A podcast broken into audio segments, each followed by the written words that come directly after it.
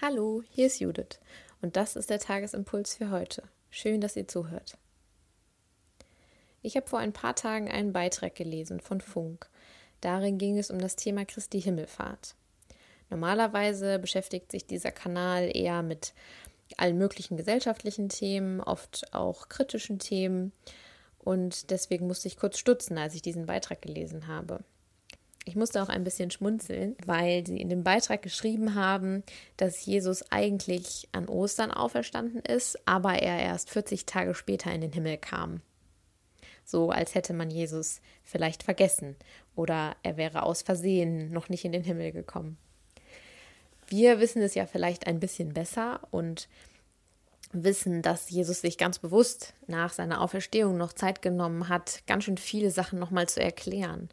Ich finde das immer wieder sehr erstaunlich, wenn ich das lese in der Bibel, dass Jesus einfach, obwohl er diesen riesigen Job, dieses Auserwählte sein, das hat er ja mit seinem Tod und mit seiner Auferstehung schon vollendet, aber er hat sich trotzdem nochmal für uns Zeit genommen. Eigentlich wirklich ja nur für uns, damit wir nicht so im Dunkeln tappen. Und an Christi Himmelfahrt war das für mich als Kind immer vorbei. Ich fand diesen Feiertag früher gar nicht so schön. Ich fand es schön, dass an diesem Tag keine Schule war, dass man einen Brückentag oft hatte, dass das Wochenende frei war. Aber für mich hat mit Christi Himmelfahrt das Warten von vorne angefangen. Und ich glaube, wenn es Pfingsten nicht geben würde, wäre ich nach Christi Himmelfahrt wahrscheinlich immer in so ein kleines Loch gefallen. Ich habe immer nicht so richtig verstanden, warum an dem Tag ein Gottesdienst gefeiert wurde. Das hat bei mir noch ein bisschen gedauert. Aber was ich bei Jesus immer faszinierend und schön finde, ist, dass er sich eben nicht an unsere menschlichen Maßstäbe hält. Nicht nach seinem Tod und auch nicht nachdem er dann wieder bei Gott war. Er wusste schon, dass wir Menschen es eigentlich nicht ohne ihn aushalten können. Und obwohl er ja dann schon damals seinen Jüngern noch ganz schön viel erklärt hat, als er noch auf der Erde war, hat er sich schon was ausgedacht für, wenn er eben nicht mehr da ist. An Pfingsten, klar, kommt dann der Heilige Geist, aber für diese Zwischenzeit wissen die Jünger eigentlich auch schon ziemlich genau, was sie machen können. Und genau das Gleiche können wir eben auch tun. Wir können ihn immer suchen.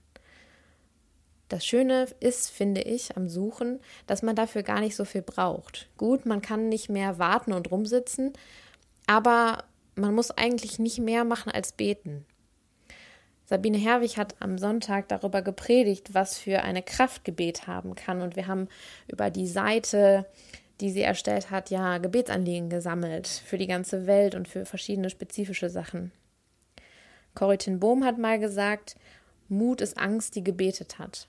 Und ich glaube, das ist eine ganz schön kraftvolle Aussage über das Gebet, was Gebet bewirken kann. Und dass wir dieses Werkzeug haben, ist ein riesiges Geschenk. Man könnte also sagen, die Zeit zwischen Christi Himmelfahrt und Pfingsten ist keine Zeit des Wartens und des Rumsitzens, sondern eine Zeit des Suchens und, wenn wir möchten, auch eine Zeit des Betens, eine Zeit des Aufstehens und aktives nach Jesus Ausschau halten. Ich wünsche euch ein gesegnetes Wochenende und ein gutes Suchen.